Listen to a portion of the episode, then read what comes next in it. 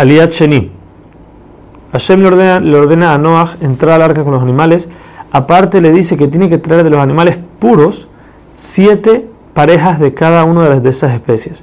Ahora, hasta ese momento todavía no está la Torah entregada, entonces no sabemos cuáles son los animales puros.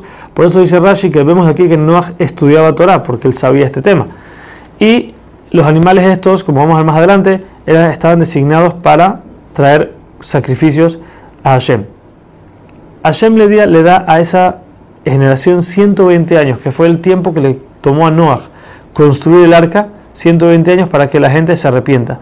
La gente veía cómo Noah construía la teba, el arca, y le preguntaban qué estás haciendo, y él les decía, va a haber un diluvio, y así se tenía que ser que la gente tome conciencia y se arrepienta de lo que hizo, la gente no lo hizo. Cuando acabó el lapso de los 120 años, todavía quedaba una persona que era justa en el mundo, se llamaba Metushelach.